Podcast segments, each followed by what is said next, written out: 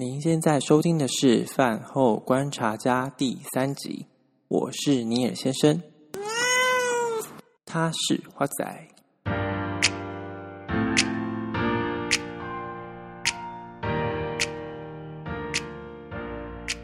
在第三集的主题之前呢，我先简单分享一下第一周的上班情况。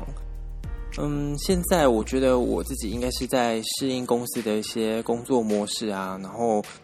尽量想办法加速自己适应工作职场的环境，跟同事之间也去培养嗯沟通啊，然后让现在的工作可以更快的上手。但我给自己两周时间去磨合啦，那也希望在这段时间可以找到更快的方式。去融入公司的一些运作模式，嗯，希望这份工作可以跟自己嗯想要的目标可以一致，然后持续的发展下去喽。那我们第三集呢，就开始进入主题。这次呢，我就不谈工作，因为毕竟每一集谈工作好像有点太沉重了，所以我这一次的主题呢，就是前面应该有听到我家猫咪的声音吧。对，那这一集呢，我就是要来谈谈宠物。相信大家不论是自己的亲身经历，或者是身边亲朋好友，都应该会有养过宠物的一些经验。而养宠物对于每个人而言，也有它不同的意义。像有些人可能需要宠物的陪伴，那有些人可能觉得透过饲养宠物可以让自己。更有责任感，而我本身呢，小时候就非常喜欢动物，在小学二年级的时候就接触到我第一只的猫咪。那那只猫咪它其实非常的乖巧，是我爸爸不知道从哪哪边抱回来的。然后它全身是非常雪白的毛色，然后又有天生的异瞳，就是一个眼球是水蓝色，然后另外一个眼球是琥珀黄。然后它是一般的台湾的米克斯而已。然后，因为它非常不怕，不会怕生，所以我小时候都会把它抱出去外面逛大街。而且它带出去的时候，也不会像我我家现在养的那一只，它就是抱出去会非常的紧张，会躲在你的可能腋下这样子，头钻在你腋下这样子。但是因为小时候那一只，它可能就是嗯，可能它是母猫吧，可能长也比较成熟，所以它其实带出去的时候，它其实非常非常的稳重。然后它。比较让我印象深刻的事情是，他会去抓老鼠。因为我小时候住的地方是在山上，所以它其实那边是算阁楼吧。然后它里面的夹层，其实半夜都会听到叽叽叽的声音，其实就是一堆老鼠。然后我家那只猫咪呢，当时它就会跑去那个像隔隔隔板里面，然后去抓老鼠。然后有一次，我比较觉得惊讶，是隔天早上起来的时候，看到我家猫咪嘴巴旁边有点血，所以我才觉得哇，天哪，它好厉害哦，居然会抓老鼠。但我跟这一只猫咪的缘分非常短暂，是因为我爸有一个朋友也很喜欢猫咪，所以那时候他看到我家猫咪的时候，他就说：“哦，这只猫咪很漂亮诶。”就我爸二话不说就把猫咪送给他了，而且还是趁着我还在学校上课的时间，默默的把猫咪送出去。回家的时候，我还一直找不到它，然后我爸才跟我说：“哦，那个某某伯伯啊，觉得猫咪很很漂亮，所以想说他很喜欢，就送给他。”可是在我幼小的心里就觉得，那明明就是我的猫咪，为什么可以随任意的送随便送出去？但我爸好像是为了安抚我的心情吧，所以后来有买两只兔子给我。我记得那两只兔子，一只是白色的毛色，然后另外一只是黑白相间的。我爸还蛮用心的哦，他准备了木造的房子，就是我爸好像自己会做一些简易的木工吧，然后就钉好那个木造房子，然后把兔子养在里面。结果呢，有一次我非常开心的，我跟我妈说，我等一下要去喂兔子，然后就很很兴高采烈的跟我妈拿了萝卜啊，跟一些高丽菜的叶子，想说去喂兔子。结果走走走过去喂的时候呢，我想说，嗯，为什么一直找不到兔子？想说是不是得把它带出去玩了？结果我真的一直找不到哎，因为连我哥就说他没看到他们，然后我就问我爸说，为什么兔子不见了？我爸就开始也是在附近啊，就是我家后院附近乱找，然后找一找，后来发现他在在，因为我们家，嗯、老家的地方是在山区，所以它其实非常的算比较野外，所以有有时候会有蛇。然后我爸就在下面的一个公寮看到一团兔子的白毛跟骨头，然后我爸就回来跟我说什么，兔子应该是被蛇吃掉了吧。然后其实我养兔子的时间前后加总可能也不到一个月时间就被蛇吃掉了，所以我其实跟兔子的缘分也非常短暂。然后直到了小五的时候吧，然后我姑姑就是从台北抱抱回来了一只也是米克斯的狗。它是吉娃娃跟腊肠，哎，吉娃娃跟博美的混血，然后是一只小小母狗。然后它其实刚来我家的时候，它其实非常小只，好像才嗯三四个月大吧，然后非常可爱。但是它因为你也知道，博美跟吉娃娃是比较神经质一点的狗，所以它很爱叫。但是呢，因为我爸很喜欢它的原因，就是因为它会看家、会顾家，所以我爸就对对它非常的宠爱。我记得有一次比较深印象深刻的是，嗯，就邻居有一个婆婆，然后他很喜欢，也蛮喜欢动物的。然后每次他因为他去散步的时候，都会经过我家。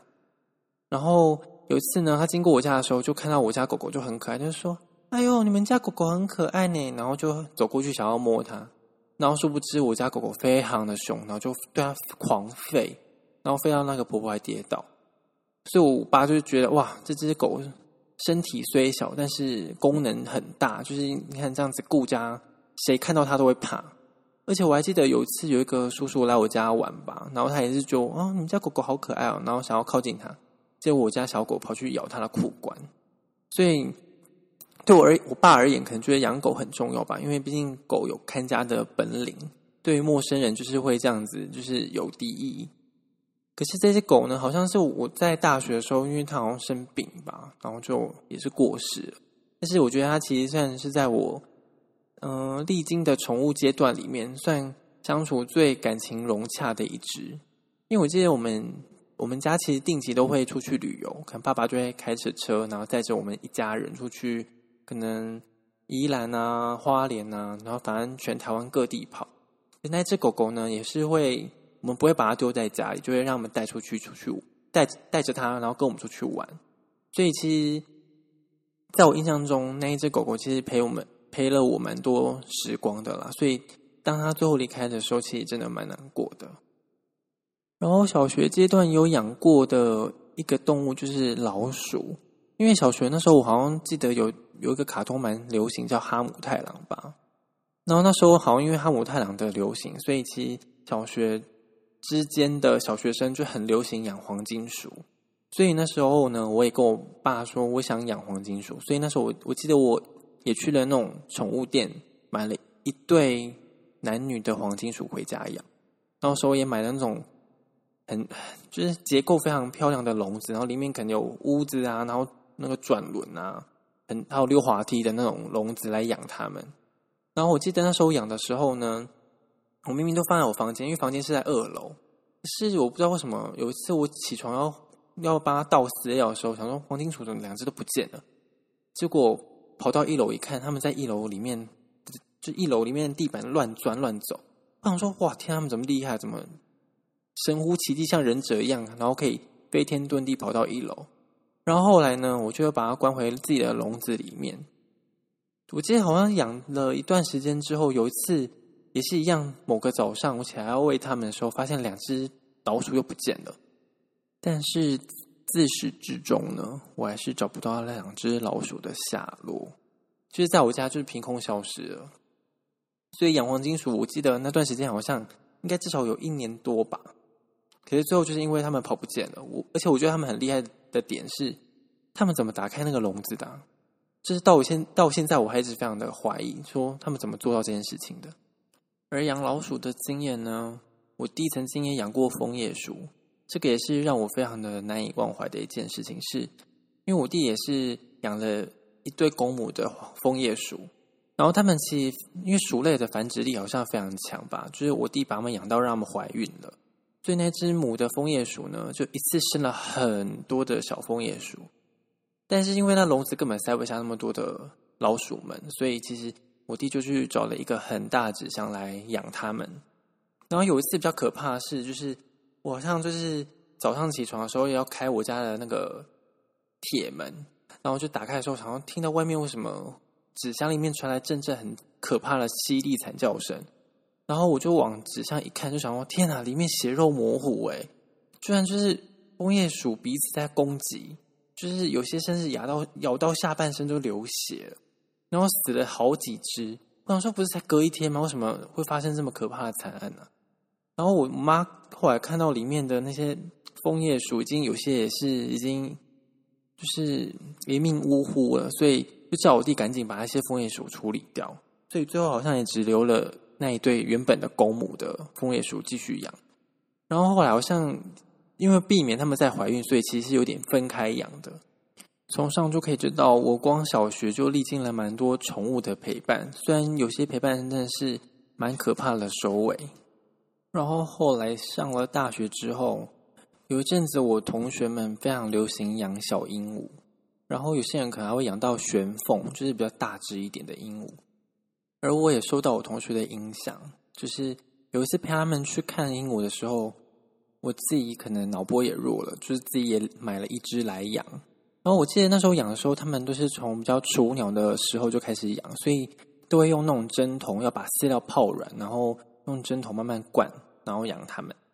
我还记得我第一只养的小鹦鹉的名字叫做 l n Q，就是因为刚好鸟类它们的体型都非常的轻，然后身体也很柔软。所以那时候我就帮它取了这个名字。我记得那时候还训练它，就是可能我让它飞到可以飞，但是因为我翅膀都帮它剪短，让它不要飞太高。可能他就是飞到我的衣柜上之后，把它叫名叫它名字之后，它就会再飞回来我的肩膀，就是做一些简单的训练。我记得我还跟我同学他们，就是有时候会带带着小鹦鹉出去外面遛鸟，就让他们去外面的公园飞一飞啊，这样子放放风。所以我觉得那时候也算蛮特别的经验啦。可是后来我就是变得比较没有耐心，是因为刚好那时候历经到大四要做毕业制作吧。其实因为你要花时间做毕业制制作的时候，其实就很需要精神。可是因为小鹦鹉其实非常的吵，因为后来我是因为有养到第二只，所以他们两只又很爱对话，就是养到就是每天都一直讲话狂讲话，然后叽叽叽喳喳的。可是因为你可能要花时间做毕业制作的时候，就是。他们在旁边吵的时候，其实很难专心。我就把我后来的两只鹦鹉就带回家给我爸养，对吧？然后其实后来是养到他们已经老死了，就就结束了我的养小鹦的经历。然后接着的养宠物，就是直到我的出社会，就是第一份工作到第二份工作的时候，我可能也是算是。有点像犒赏自己吧，希望我可以带一只宠物回家。因为我那时候租的地方是在板桥，刚好租的附近它有一一个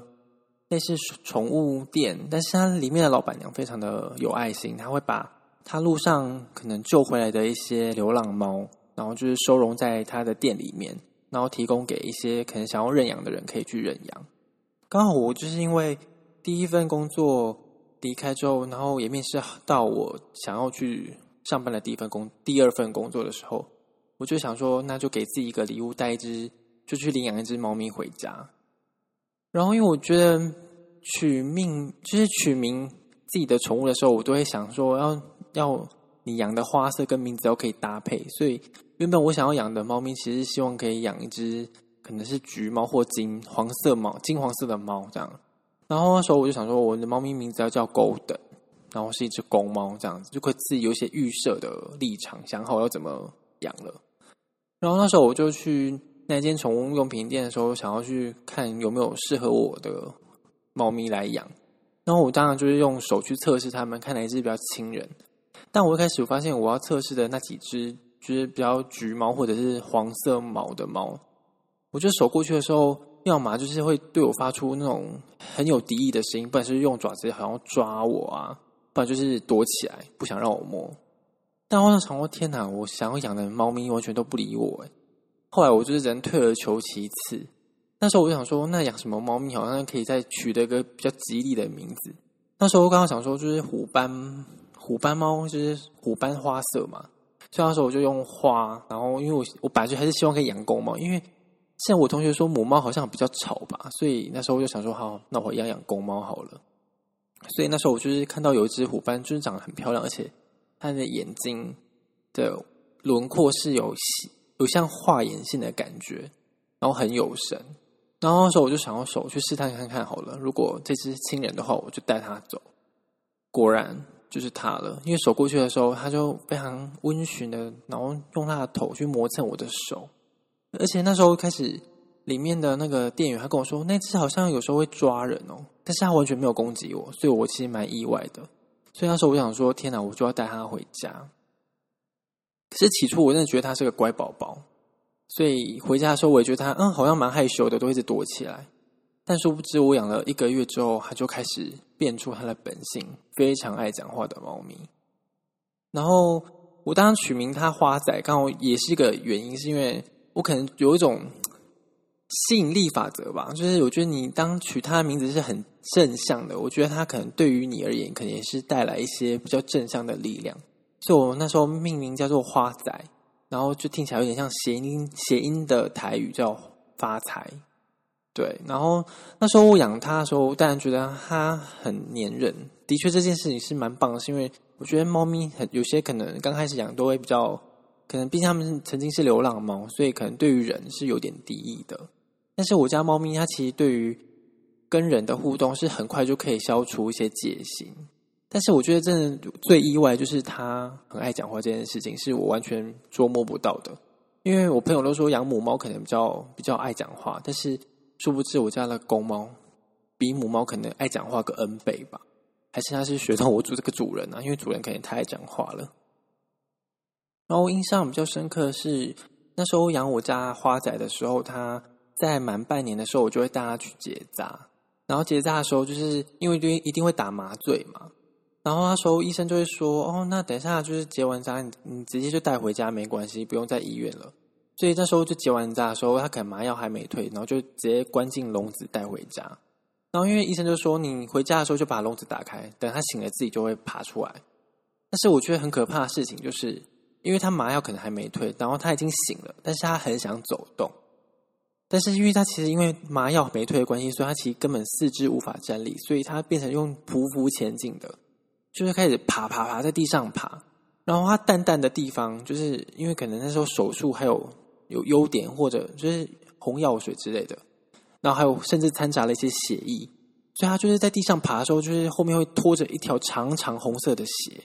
那我就说天哪，他怎么在干嘛？然后我就是跟他说：“你乖乖的不要动。”然后但他就不听使唤，就开始一直发出呃的声音，很像丧尸。然后就地上开始疯狂的匍匐前进，然后那个血就是一直拖啊拖啊拖啊。但是我真的没办法制止他，就是完全没办法让他乖乖的待待在个地方，等他真的麻药退这样。但是其实他后来因为结扎完康复的也蛮快的，而且因为可能算小手术，所以其实复原的很快。然后我觉得猫咪可能好处就是也很爱喝水，所以就是因为其实医生都会说猫咪很怕就是老了可能会有肾肾脏的问题，然后所以它因为爱喝水这件事情，其实影就是可能对于它健康而言是比较有帮助的。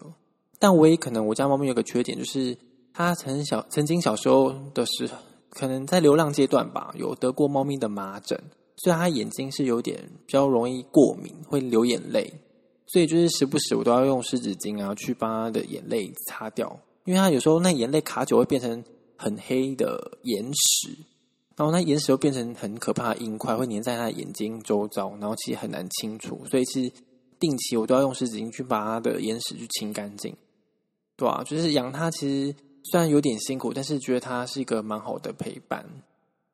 然后其实中间我会。尝试了各种饲料，想说让猫咪可以吃不同的饲料品牌，但是也殊不知可能让它变成有点挑嘴猫吧。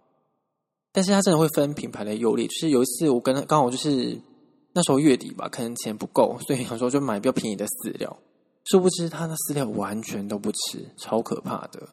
然后就整包饲料变成只能喂流浪猫，所以那时候有一段时间我就会拿着它的饲料去做爱心，分分给那些可怜的浪浪们。但是呢，好像也是因为这样子。其实有一次，我的我家的猫咪得了很可怕的寄生虫，叫做绦虫。就是因为刚好我家的附近就是蛮多浪浪的，所以我那时候就会用饲料喂它们。所以呢，有一次我就想说，我在清沙发，就用用那个滚筒，就是粘粘那个沙发。因为我其实很爱干净，所以因为养宠物的话，我觉得有点强迫症，每天都要清理我的沙发、地板啊，就不能让它出现有半根猫毛。然后呢，有一次我想说在粘沙发的时候，怎么看到沙发上有几颗白芝麻？我想说这什么东西，太可怕了。然后我就想说，为什么是从我家花仔的屁股？旁边粘了一点点的小白芝麻，他说：“天啊，大便还会大芝麻吗？怎么可能呢、啊？”所以后来我就网络开始查，说猫咪屁股芝麻，用关键字去搜寻，然后没想到查到它是寄生虫，然后它那种寄生虫会寄生在可能跳蚤身上，然后我觉得可能是因为那时候我养的流流浪猫，它们后来都会跳到我跳到我家阳台，所以导致有跳蚤的问题，然后就影响到我家的花仔。所以我家花仔那时候就得了绦虫，还而且我记得那时候很可怕，是因为刚好是遇到过年期间，我就得花很贵的医药费跟门诊，然后去治治疗我家的花仔。所以呢呢，我觉得奉劝大家，真的担心有寄生虫的话，一定要点那个找不到在猫咪身上，不然就是不要随便嗯、偷养偷养那些流浪猫，然后带了跳蚤回家。不然，你如果家里本来就有猫咪的话，很容易因为这样受到寄生虫的感染，对啊，那也是我蛮印象深刻的一件事情啊。而养花仔呢，我其实也想要训练它一些算是技能，所以其实一开始我都用饲料会会去引诱它。但是我觉得目前它唯一真的会的技能只有两个，一个就是坐下，然后另外一个就是撞头。就是你用饲料的话，你就是可以引诱它说。花仔坐下，然后他就会乖乖坐下。然后撞头是只要头靠近他说过来撞头，他就会过来用他的头去撞你的头。但是呢，有一个技能我始终一直教不会，就是握手。我就是拿那种猫肉泥说来，我们来握手。但是呢，他唯一学会就是打你的手，就你手过去，他只会打手，他根本没办法跟你握手。然后我就学了教了很多次，但是我觉得始终还是学不会，所以我后来还是放弃了。不过，我觉得真的家里养一只宠物真的蛮棒的事，就是当你心情有时候不好的时候，你它它会静静的默默陪着你。或许它没办法完全体验你的心情，但是有它默默的陪着你的时候，其实那种感觉真的蛮有安全感的。然后那时候我也才真的可以体验到什么叫吸猫的快乐。就当我回家可能嗯工作很累啊，然后就抱着它，然后就是闻闻它的头，我就觉得哦天啊，好有安全感哦。不过他，我觉得他唯一可能受尽委屈，就是因为有一个强迫症的爸爸吧。因为可能自己很爱干净，所以就是每次都会对他的猫毛很有意见，然后就每天要滚滚他的猫毛啊什么的，然后又会时不时带他去美容，就要洗澡，就为了让他可以进我房间。所以我觉得他当我小孩其实也蛮辛苦啦，所以就是对他的爱，我当然也不会减少。但我也深深相信，就是动物本身是有灵性的。就是其实，像你在对它发脾气，或者是你在赞美它，其实它一定都可以感觉出来。就像因为我家花仔其实蛮调皮的，但我知道它可能是想吸引你的注意。像之前都会叮咛他说：“你不可以把遥控器拨到地上。”但是他就故意想要拨到地上，而且就是每次只要拨到地上成功之后，他就立马躲起来，因为他知道陈主人要骂他了。所以我觉得他们其实都可以感觉到你的一举一动啊，所以我觉得其实养宠物蛮有趣的。然后当然，我觉得养花仔这段时间，其实到从养它到现在已经第三年了，刚好它也三岁了。那我觉得养它的这段时间真的带给我蛮多欢乐，然后也让我觉得有它真的很很温馨。对，就家里有一个很可爱的小伙伴。所以花仔对我而言不是宠物，而是猫儿子。话说啊，我家好像前阵子也多了两个新伙伴。我爸好像是因为在家附近吧，就捡到一只九冠鸟。后来因为我的关系呢，它命名也非常的吉祥，就取了叫进宝，所以就是我家花猫咪叫花仔，然后那只九冠鸟叫进宝。我弟呢，前阵子也养了一只狗，是黑色柴犬，然后它名字叫库玛。所以呢，我家现在就有三种不同种类的新成员。但因为静宝那只九官鸟跟库马那只黑色柴犬呢，他们都生活在南部。但是我弟也跟我说他们一些有趣的事情，就是因为九官鸟也很爱讲话。天哪，我怎么我家的动物都很爱讲话？就是我弟他就是说，就是当静宝想在那边叽叽喳喳的时候呢，我弟就会把库马放在他面前，所以那只九官鸟就会瞬间闭嘴。但因为疫情的关系，我到现在都还没亲眼见到库玛一眼，所以我我也蛮想看他的啦。就是希望可以有机会赶快回南部，我想要好好的见一下我家的新成员。好啦，那节目来到最后的尾声，就是关于养宠物这件事情呢，我觉得如果你想要养它的时候，就一定要有责任感，就是因为毕竟它会陪伴你，但你必须投入相对的一些成本，包括金钱。跟时间，所以我觉得需要养宠物的时候，一定要先思考清楚你有没有那样的能力。所以在养宠物之前，我觉得一定要仔细评估自己的，包括金钱的能力啊，跟有没有充足的空间跟时间去陪伴他们。不然，当你已经下定决心想要养它们的时候，